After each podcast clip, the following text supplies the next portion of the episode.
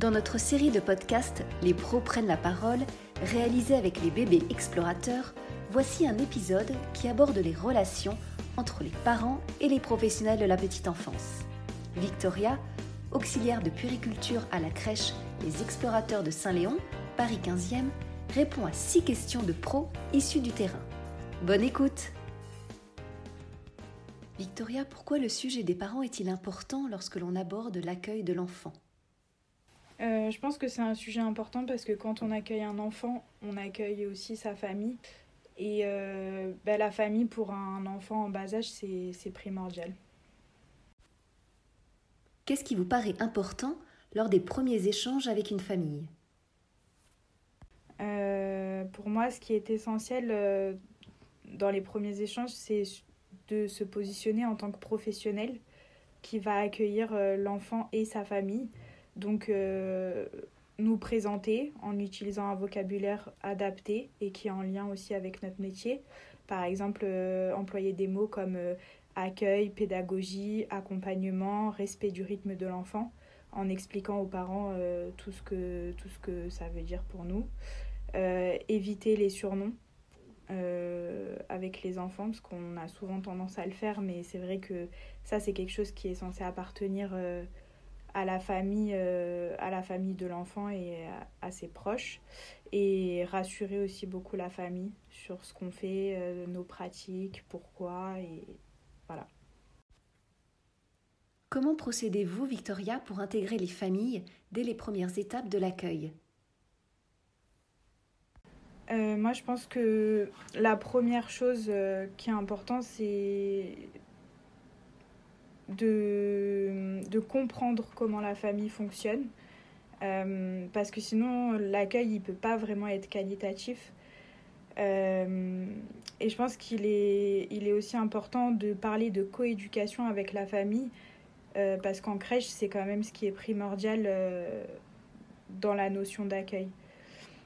Et pendant l'adaptation, il faut, nous, qu'on ait des moments d'observation de l'enfant mais aussi des parents pour pouvoir, euh, bah, pour pouvoir adapter notre accompagnement à la future séparation. Comment répondez-vous aux parents qui vous font part de leur inquiétude? Moi, je pense que hum, tout est une question d'adaptation.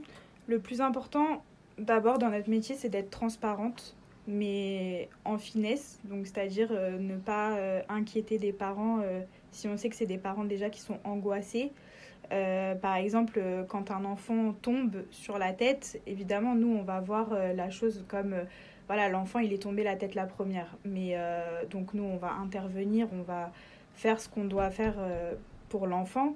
Mais quand on relate les faits aux parents, je pense que c'est mieux de dire, par exemple, que l'enfant, au lieu de dire, par exemple, Milan est tombé la, la tête la première sur le sol, nous, on peut réadapter en disant la vérité, mais en disant en jouant, Milan a fait une chute et a une bosse au niveau du front. Ça fait quand même, enfin, c'est moins violent pour un parent d'entendre ça que d'entendre que l'enfant est tombé la tête la première. Mais en même temps, ça reste transparent. Qu'est-ce qu'une transmission réussie selon vous? Euh, bah, La transmission euh, avec les familles, c'est le moment où euh, la famille dépose son enfant ou le moment où la famille récupère son enfant. Et euh, moi, je trouve que hum, souvent dans notre métier, on a, tendance à faire des transmissions qui sont très rapides et qui n'ont pas grand intérêt. Euh, par exemple, tous les jours, souvent, on entend il a passé une bonne journée, il a eu deux selles, etc. Déjà, on émet un jugement au niveau de, de, ce qu'a vécu l'enfant. Il a passé une bonne journée. En soi, nous, on n'est pas dans la tête de l'enfant. Donc, on ne peut pas vraiment savoir si pour lui, ça a été une bonne ou une mauvaise journée. Et ensuite, euh, je trouve qu'on ne met pas vraiment en valeur notre métier ni les compétences qu'on a. Euh, je vais vous faire un, petit, je vais vous donner un exemple de transmission. Euh, bon, déjà, moi, je trouve que c'est toujours important de, de s'intéresser aux parents parce que quand le parent a passé une bonne journée, il va, il va être d'une écoute différente que s'il a passé une mauvaise journée.